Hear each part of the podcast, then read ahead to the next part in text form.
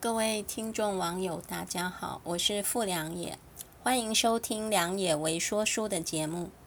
昨天说到，在张爱玲的小说《半生缘》中，男主角世钧和女主角曼桢之间发展出的年轻人甜适深刻的恋情。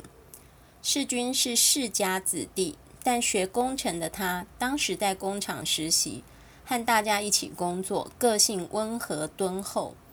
因为同学熟会的关系，认识了很有文青气息的质感女子曼桢。从小说中对曼桢神态衣着的描绘，可以看出她是一个家境并不好，但有美感质感的女子。张爱玲的一句话，很适当地描绘出这场恋情：人生最大的幸福，是发现自己爱的人正好也爱着自己。梁也认为。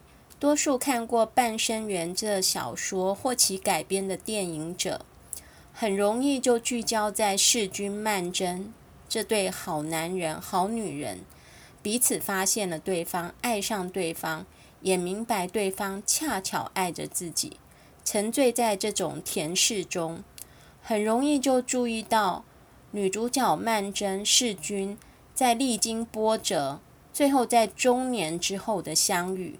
痛心，他们彼此再也回不去了，所以忽略了小说中另外一对其实是很有情感张力的恋人。他们也许从没有真正走在一起过，却一生难以相忘。那就是世钧的好同学淑慧和后来嫁给世钧的千金小姐翠芝。可能是翠芝的角色后来嫁给了世钧。又是个娇惯小姐，不太容易引起读者的关注怜爱，而淑慧的角色则更像世钧、曼楨得以认识的中间人，也多少沦成了配角。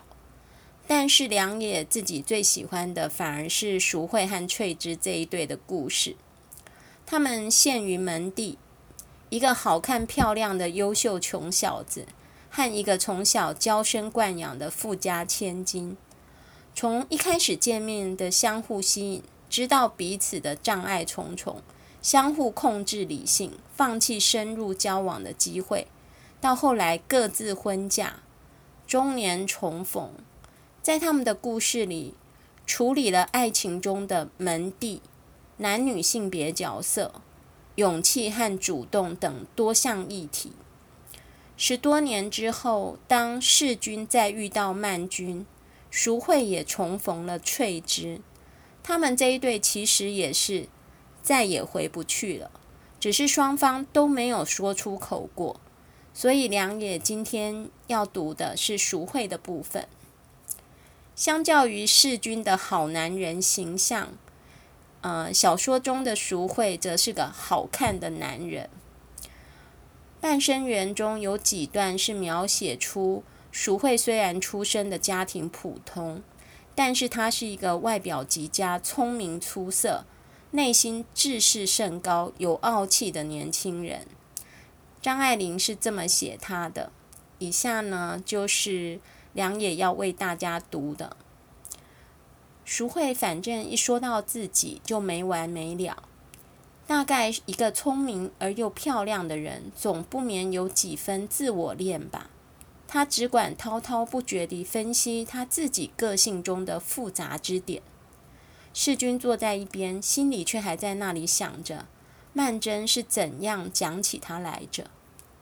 另一段描写的是世钧、淑慧和曼桢三个人去拍照。拍照前，淑慧的摆弄整理，更显出淑慧对自己外表的重视跟自恋。她就像希腊神话中的美男子纳西瑟斯，那顾影自怜的水仙花。这一段是这么描述的：淑慧站在窗前，望了望天色。今天这太阳还有点靠不住呢，不知道拍得成拍不成。一边说着，他就从西服裤里摸出一把梳子来，对着玻璃窗梳了梳头发，又将领带拉了一拉，把脖子伸了一伸，曼桢看见他那顾影自怜的样子，不由得抿着嘴一笑。但是像淑慧这样光明角色的内心黑暗面，就是物质和金钱的匮乏。他的同学们不乏像世钧这样的世家子弟，淑惠跟他们比较，样样出彩，不论是外表、谈吐、和人交际的手段、察言观色，或者是聪明幽默，都更加胜出。但是家境的平凡是他前途的主要障碍。他和翠芝之间就好像好看的男人遇上了漂亮有钱的女人，两人都很出彩，光芒四射，一见钟情。但相遇的一开始，双方就明白两个人的门第差距、女强男弱的家庭背景，更是让淑慧一开始就受到翠芝母亲的势力对待，就像《铁达尼号》中的杰克和罗斯。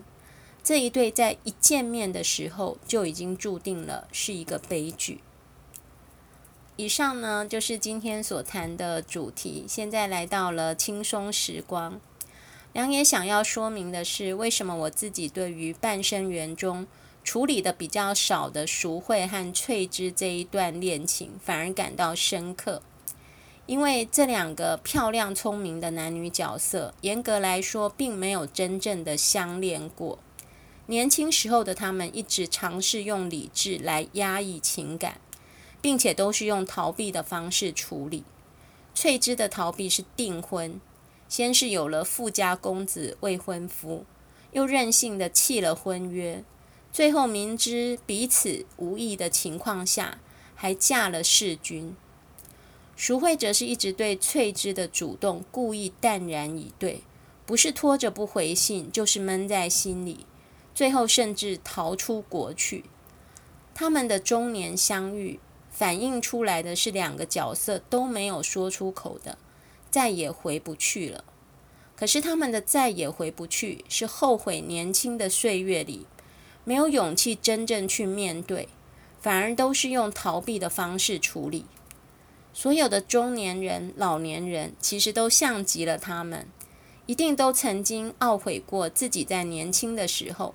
不一定是爱情，而是在某一个生命中的重大决定上，没有勇气或错失良机，但就像青春一般回不去了。